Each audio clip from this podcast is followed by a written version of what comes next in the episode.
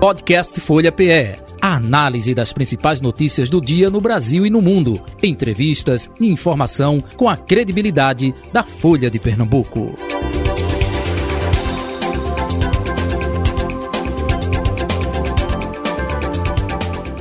Folha Política. Eleições 2022, dando sequência a sabatinas com candidatos ao Senado Federal. Hoje com André de Paula, do PSD.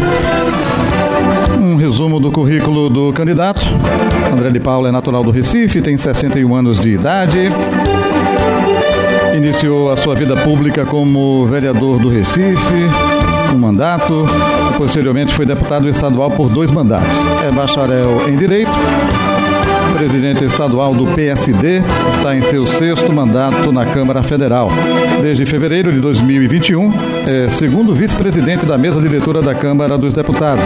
Em 2019, foi líder da bancada do PSD na Câmara. Entre as atividades públicas, foi secretário das cidades e secretário de Produção Rural e Reforma Agrária de Pernambuco. Hoje é o candidato ao Senado Federal na chapa encabeçada por Marília Reis do Solidariedade. Candidato André de Paula, muito bom dia. Prazer recebê-lo aqui na redação integrada da Folha de Pernambuco, estúdio da Rádio Folha FM. Seja bem-vindo. Bom dia, Jota. Bom dia, Roberta. Bom dia, Carol. Bom dia, Rodrigo. Bom dia a todos os que nos ouvem. É um prazer participar dessa sabatina. Agradecer pelo convite, elogiar a iniciativa. Nós estamos aí há 12 dias das eleições e essa é sempre uma, uma oportunidade muito importante que a gente oferece ao eleitor de conhecer melhor o seu candidato. Acho que começa nesse momento exatamente ao cidadão comum colocar o foco na escolha que ele vai fazer e que é muito importante no dia 2 de outubro e é sempre uma oportunidade muito boa para que a gente possa discutir ideias, apresentar propostas, falar da nossa motivação em defender os pernambucanos no Senado. Então, agradecendo o convite, eu estou à disposição de vocês. Muito bem, estamos transmitindo na 96,7 e também 102,1 no Dial e, claro, no youtube.com.br Folha de Pernambuco, no Instagram e também no Facebook, arroba Rádio Folha PE. Roberta Jugman, Carol Brito, bom dia. Bom dia, Jota, bom dia, Roberta, bom dia, André, bom dia, Rodrigo, uma satisfação estar aqui com vocês. Bom dia, candidato. Bom dia, Carol. Bom dia, Jota. Bom dia a todos que estão aqui no estúdio. Como a Roberta Jugman disse aqui em off, né, é, ela é deputante hoje, né? Então vamos começar a pergunta com Carol Brito. Isso, primeiro as mais velhas, né, Roberta? Exatamente, Carol. Fica com você essa bola. então, candidato, é, a eleição para senador aqui em Pernambuco, historicamente, está muito atrelada à eleição para o governo do Estado. Só que, segundo a última pesquisa Folha IPESP, é, Marília tem 35% dos votos votos e o senhor apenas 11. Por que o eleitor de Marília ainda não o identificou como candidato dela ao Senado? Nós estamos trabalhando para que essa identificação fique mais fácil de ser feita, né? Mas eu acho que o voto de senador é sempre aquele último voto que o eleitor é, define. Primeiro ele escolhe o seu governador, na sequência ele faz a opção pelos deputados e aí ele parte para o senador. É natural que o voto de senador ele se dê exatamente na hora em que você consolida a sua decisão de votar no, no governador. Eu e Marília temos um, caminhado muito juntos ao longo aí desses últimos quatro meses. Eu tenho andado com Marília de Petrolina ao Recife, de Afrânia a Itamaracá. Tenho sempre feito muita questão de deixar claro que Marília faz um pouco daquilo que Dr. Arraes ensinou, dizer, ouve os pernambucanos, pactua e assume compromissos. E eu tenho deixado muito claro que é, os compromissos da governadora Marília Reis são os compromissos do senador André de Paula. Nós acreditamos nesse projeto de mudanças para Pernambuco, eu acredito na liderança que Marília Reis exerce, no poder de agregação dessa liderança. Então aí, a cada dia chegando mais adesões. Primeiro foi o povo, agora vem as lideranças políticas. Eu não tenho dúvida de que essa decisão do eleitor, na hora oportuna, vai ocorrer. Eu quero até lembrar que na eleição do atual senador Fernando Bezerra Coelho, que é a cadeira que está em jogo agora, é a cadeira de Fernando. É, dois ou três dias, quatro dias da eleição, o então ex-prefeito do Recife, João Paulo, tinha oito pontos na frente e ao final, nas urnas, Fernando teve 64% dos votos. Portanto, eu tenho muita certeza de que o projeto é um projeto muito harmônico. A governadora Marília Reis tem repetido a exaustão e tem enfatizado muito a importância que ela enxerga em ter ter um senador que tenha compromissos com os compromissos que ela tem, que tenha compromissos com o projeto que ela lidera. Nós temos uma harmonia muito grande nos conhecemos há muito tempo, fomos deputados juntos e eu estou muito feliz de estar ao lado de Marília.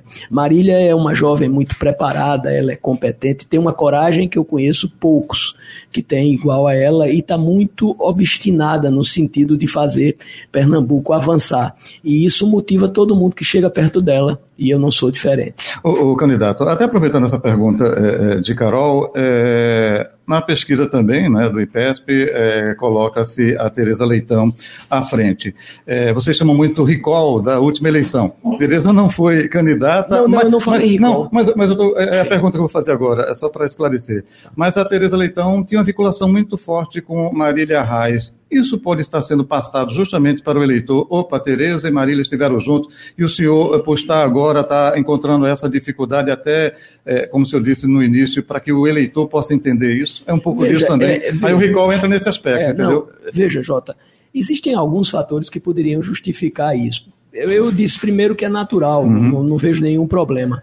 Mas, por exemplo, nós temos 35 segundos de propaganda eleitoral, nós temos três janelas por dia e a minha adversária tem 30. Então, é evidente que é mais lento esse processo de comunicação dessa minha aliança com Marília. Eu e Marília temos muito pouco tempo de propaganda eleitoral, mas nós estamos nos valendo muito da rede social, estamos trabalhando mais do que qualquer candidato. Se vocês acompanharem na rede social, vocês vão ver que o nosso dia é muito intenso todos os dias, até porque Deixa eu dizer uma coisa a vocês. É, eu tenho dito que eu me preparei muito para viver esse momento. Eu fui vereador, você falou aí, fui deputado estadual duas vezes, deputado federal seis vezes, e eu sonhava chegar ao Senado, porque é a casa alta do Congresso, porque chegando ao Senado eu terei cumprido todas as etapas do Legislativo, e porque eu me considero, nesse momento, no melhor momento da vida pública, no momento de mais maturidade. Quer dizer, o poder legislativo, Roberto, ele tem uma característica que é diferente do poder executivo. O poder legislativo legislativo é um poder compartido. É um poder, Roberta, que só pode quando você tem capacidade política de formar uma maioria. Por melhor que seja o seu projeto, por mais oportuno, por mais importante, se você não faz uma maioria, ele é só um pedaço de papel, porque não sendo aprovado, ele não muda a vida das pessoas. Esses 22 anos que eu passei em Brasília, eles foram determinantes para construir um conceito, um trânsito político. Uma coisa que me motiva muito é porque hoje eu participo do maior partido do do Senado. É do meu partido que saiu o presidente do Congresso. Porque as posições de comando da casa, das comissões, das relatorias, elas são muito, elas são distribuídas é, em função do tamanho das bancadas. Então eu estarei num partido que hoje tem 14 senadores, desses 14, 9 tem mais 4 anos. Todos os avali, analistas políticos é, percebem que nós fazemos no mínimo mais seis senadores, portanto, nós devemos continuar sendo a maior bancada. Isso vai me ajudar a fazer a diferença defendendo Pernambuco, defendendo o governo de Marília Reis. Então, eu diria a você que não tenho muito receio de que daqui até a próxima semana, no domingo que vem, quando o eleitor parar para fazer a reflexão e a sua opção sobre o senador que vai votar, nós temos muita chance de, a exemplo do que ocorre com Marília, ter aí a preferência dos pernambucanos. Roberta Jugman. Ah, o senhor falou aí do Senado. O Senado é uma casa revisora, né? São 81 senadores, é igualitário para todo mundo. Todo estado tem três senadores. E está em pauta, aí, inclusive, muito com relação a Marília, a questão do orçamento secreto. Se o senhor for eleito senador por Pernambuco e o senhor tiver a oportunidade no Senado de revisar, ou seja, votar contra ou a favor o orçamento secreto, o senhor é contra ou a favor do orçamento secreto? Eu só quero fazer uma observação para poder chegar na sua resposta. É, o, o, orçamento secreto já não é mais secreto. Né? Num primeiro momento, o relator tinha, como tem hoje, é isso que precisa acabar, a prerrogativa de ter um volume de recursos de ordem tal e a, é, o poder discriminatório de colocar onde quiser que chegava a ser uma coisa que maior do que talvez até o do presidente da República. Só que isso era feito de forma secreta, ou seja, Roberto, a gente não sabia quem era o deputado que destinava, quem o relator estava dando, nem para onde ia. Isso foi mudado a partir daquele questionamento que houve e o Supremo obrigou a que tudo fosse a partir daí, não é público, ou seja, que você tenha um site onde você, o cidadão, qualquer cidadão pode acessar, sabe quem pediu, sabe quem recebeu, sabe para onde pediu. Então veja, orçamento hoje não é mais secreto, tá? Por isso falaram em Marília, por isso falaram em Tadeu, por isso falaram em Milton, por isso falaram na prefeita Márcia Conrado, que solicitou recursos, que é do PT do Serra Talhada, falaram em Ana Célia Farias, que é prima de Danilo Cabral, que solicitou recursos e isso é público público, por isso falaram em João Campos, que é prefeito do Recife, e solicitou recursos do relator e foi atendido. Só um parênteses, ou seja, o senhor está querendo dizer que todos eles prevaleceram do orçamento? Eu quero dizer que qualquer político que tenha, como eu terei, a obrigação de servir ao povo, tendo chance de ir buscar recursos para fazer a diferença, para mudar para melhor a vida das pessoas, para resolver o problema da restauração, das estradas, dos postos de saúde, vai fazer. Isso é óbvio. Agora, deixa eu retomar para não ficar sem resposta. O que é que eu sou contra, Roberta? Eu sou contra esse poder discricionário e esse volume absurdo de recursos que se colocou na mão do relator, que atende ao presidente, que faz com que muitos deputados que precisam atender a sua base virem reféns, troquem o seu voto muitas vezes por um volume maior de recursos. Isso precisa acabar. Isso é uma excrescência, isso é um absurdo. Veja, quando um presidente da República, Roberto, ele se elege, ele se elege depois de uma campanha. Nessa campanha ele assume compromissos, ele elege prioridades. Você não vota no presidente ou no governador apenas porque é o candidato X, você vota porque ele vai fazer uma educação diferente, você vota porque ele assumiu compromisso com coisas que lhes são muito caras. Se os recursos que o presidente teria para investir, para resgatar esses compromissos estão sendo utilizados pelo relator com os deputados e senadores, eu, eu acho que nós estamos cometendo um grave erro do ponto de vista da democracia. Isso não pode continuar assim. Hoje, isso é uma excretência. Só para lembrar atrás, viu, Jota? Uhum. Você se lembra? É, eu sou um deputado veterano, então eu já vivi em vários Brasis, né? Eu, eu já fui situação, eu já fui oposição, e eu me lembro que na, por exemplo, hoje um deputado federal tem, no, de forma impositiva, 15 milhões e 700 para todo ano fazer indicações. Isso tem o cara do PSOL, o cara do PSD, o cara do PSB. Só que antes não era impositivo. Então, quando você estava na oposição, você indicava, mas o dinheiro não saía. E aí, já porque isso era uma distorção, criou-se o orçamento impositivo e se considerou essas emendas de parlamentar impositivas, de, de tal sorte que hoje, se o presidente é é, é, tem uma posição política eu sou da oposição, eu recebo igualmente a qualquer outro. Então, isso foi uma correção que aconteceu. Nós precisamos corrigir essa distorção grave que aconteceu.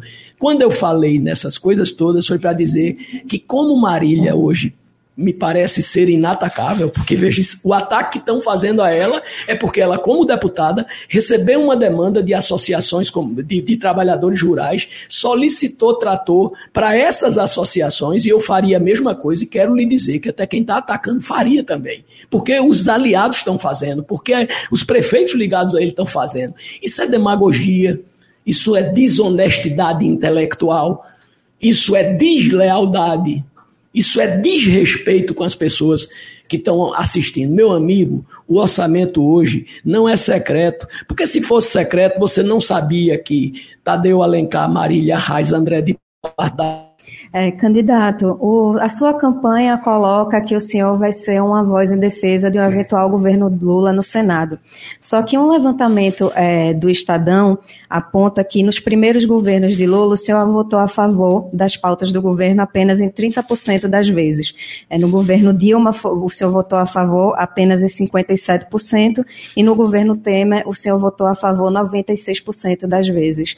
É, por que, que o eleitor de Lula vai olhar para o senhor e acreditar que o senhor vai ter um alinhamento ideológico com ele durante o seu mandato no Senado? Não, eu não tenho alinhamento ideológico, eu tenho alinhamento de compromissos. Os compromissos que o presidente tem assumido são compromissos que eu entendo que são importantes e que precisam ser resgatados para fazer esse país um país diferente para que a gente volte a tirar o país do mapa da fome, para que a gente possa incluir excluídos, para que a gente possa fazer esse país voltar a ter esperança. Vocês são testemunha de que o meu partido tentou aquilo que interessa a qualquer partido, ter uma candidatura própria. Essa é a tese que mais concorre para fortalecer um partido político. Isso não foi possível. Nós temos hoje dois projetos para o Brasil. E eu, toda vez que tenho que escolher entre dois projetos, eu procuro ver como esses projetos tratam aquilo que eu considero fundamental. E aí é fácil escolher, não é? Porque como trata o meio ambiente, os dois projetos. Quem foi ministro de um, quem foi ministro de outro. Como trata a democracia, que é uma coisa cara e é uma coisa fundamental para mim. Como trata a democracia esses dois projetos? Como tratou a educação? Quantos ministros cada um teve? Qual foi a estabilidade que eles tiveram? Como trata a cultura, que é tão importante para nós pernambucanos? o desmonte da cultura. Então, quando você vai para isso, como trata a questão da violência, quando você vai para essas coisas, não é difícil assumir compromisso. O presidente Lula, a exemplo do que fez lá atrás Miguel Arraes, do que fez Marco Maciel, sempre apostou na política que eu acredito, que é a política, entender a política como a arte de juntar as pessoas, de construir pontes entre as pessoas. Quando ele foi presidente, ele precisou do PMDB, ele precisou do PTB, ele precisou do PSC. O governo dele, olha lá o ministério, foi um governo que ele fez e que colocou dentro do governo quem estava no palanque dele e, sobretudo, quem não estava. Eu acredito nessa política. O presidente Lula disse uma coisa que é correta. Ele disse: o desafio não é ganhar a eleição, o desafio vai ser governar o Brasil, unir o Brasil. O próximo presidente vai encontrar um país não apenas com dificuldades econômicas, vai encontrar um país rachado, um país dividido, um país sequelado. E a primeira providência tem que ser unir. E se for possível unir já na campanha, quando os vínculos e os compromissos começam a ser os mesmos para o governo, melhor ainda. É o que Lula fez quando foi buscar o seu maior adversário político, que foi Geraldo Alckmin. É o que Marília Reis fez aqui quando foi convidar André de Paulo e Sebastião Oliveira. Sebastião Oliveira sobrinho, primo de Inocêncio Oliveira, um político conservador, mas que teve um papel muito importante na eleição de Eduardo Campos, como Sebastião está tendo agora na de Marília, e André de Paula, cuja origem política é diversa da de Marília, cujas ideias durante muito tempo foram distintas. As questões ideológicas, muitas delas nos separam, mas política é assim. Na política, a gente é mais forte quando a gente consegue colocar em primeiro lugar aquilo que é prioridade. Prioridade é o povo, prioridade é a defesa da democracia, prioridade é um país mais justo socialmente. Isso me une a Marília. Ela é neta de Arraes, eu entrei na política pelas mãos de Marco Maciel. Eu vi Marco Maciel fazer uma aliança com Jarbas Vasconcelos, os dois maiores adversários de Pernambuco, marcharem de mãos juntas e, fruto daquele gesto de grandeza política, transformarem Pernambuco. Fazerem o nosso Estado sair de um momento muito difícil e avançar. Então, eu só queria, para concluir, dizer a você o seguinte: nós temos diferenças? Temos. A minha prioridade sobre todas as prioridades. E olha que nesse país tudo é prioridade. Mas ela é o emprego. Para que o emprego haja, você precisa ter um ambiente econômico que favoreça a criação do emprego. Você precisa ter regras claras. Você precisa modernizar o arcabouço legal. Eu estou numa idade que não dá mais para fazer demagogia. Quem votar em André de Paula está votando num político maduro, que não quer chegar ao Senado para dizer que chegou ao Senado ou ser chamado de excelência, que quer chegar ao Senado para fazer a diferença, para mudar para melhor a vida das pessoas, para ter responsabilidade na hora de votar. Quero dizer que ao longo de toda a minha vida pública, muitas vezes eu errei. E quando erro, eu não tenho nenhum compromisso com o erro, eu reconheço. Mas tenha certeza que até quando eu errei, eu tentei acertar. E uma coisa que me dá muito conforto nesse momento, Carol, é a seguinte: o presidente Lula, no início dessa caminhada, saiu de lá, você que acompanha a política viu, e disse: Eu vou revogar a reforma trabalhista. Aquilo me causou um profundo desconforto. Eu acho que ele cometeria um erro gravíssimo. A candidata da oposição, a minha candidata adversária, correu na frente e disse: Eu sou pelo revogaço. Você assistiu isso. No dia seguinte, Roberta, o presidente Lula, diante da evidência do tamanho do equívoco que ele fez, voltou e disse: não, não vou revogar a reforma trabalhista. Vou rever pontos que se mostraram ineficazes, pontos que se mostraram é, pontos que subtraíram direitos do trabalhador sob a argumentação de que melhoraria a possibilidade de gerar emprego e que não aconteceu isso. Então, nós temos que ter, e aí eu quero dizer, eu tenho o compromisso de analisar e de apoiar o presidente Lula na revisão que ele pretende fazer na reforma trabalhista. Roberto. É, candidato, O senhor, quando saiu da Frente Popular, o senhor queria ser candidato para senador pela Frente Popular, não foi possível, o senhor teve negativa, soube que a candidata seria Tereza Leitão, então o senhor procurou um projeto chamado Marília Reis. Mas naquele momento que o senhor fez aquela coletiva, o senhor contou com o apoio de Eduardo da Fonte, do PP. Depois, Eduardo da Fonte declinou, voltou para a Frente Popular. E eu queria saber, eu acho que eu e grande parte das pessoas, como está a sua relação hoje com Eduardo da Fonte? Eduardo da Fonte, afinal, apoia Tereza Leitão ou apoia André de Paula?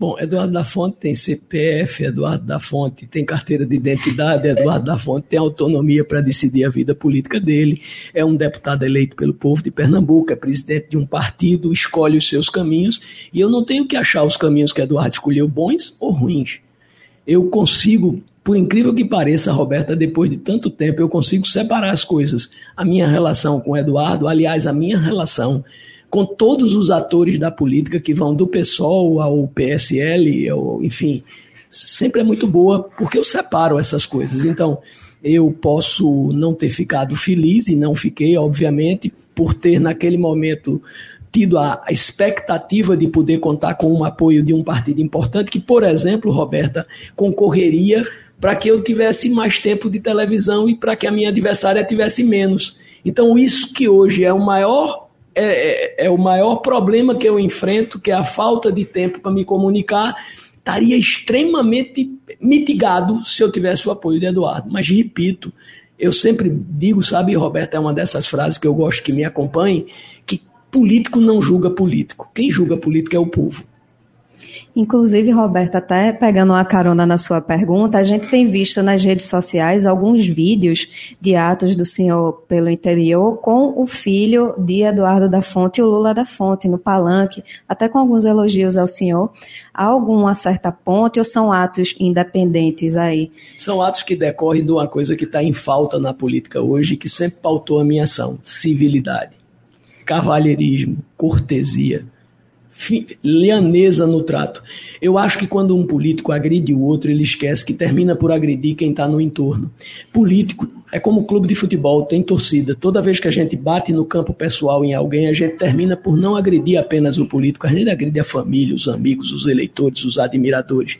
E eu gosto de separar as coisas. E o, o Lula é, da Fonte é um rapaz jovem, de muito futuro, está muito empenhado na sua eleição. Eu desejo toda sorte a ele. E é verdade, em vários municípios, o que é muito natural na política, há prefeitos que apoiam Marília, como por exemplo a, a, prefeita Camila, lá de Sirinhaém, apoia Marília e apoia Lula da Fonte. O prefeito Marinaldo, que fez o maior ato político que eu já vi na minha vida na, na Mata Norte, eh, na semana passada, no domingo passado, e lá estávamos eu, Marília e Lula da Fonte, que é o deputado federal dele.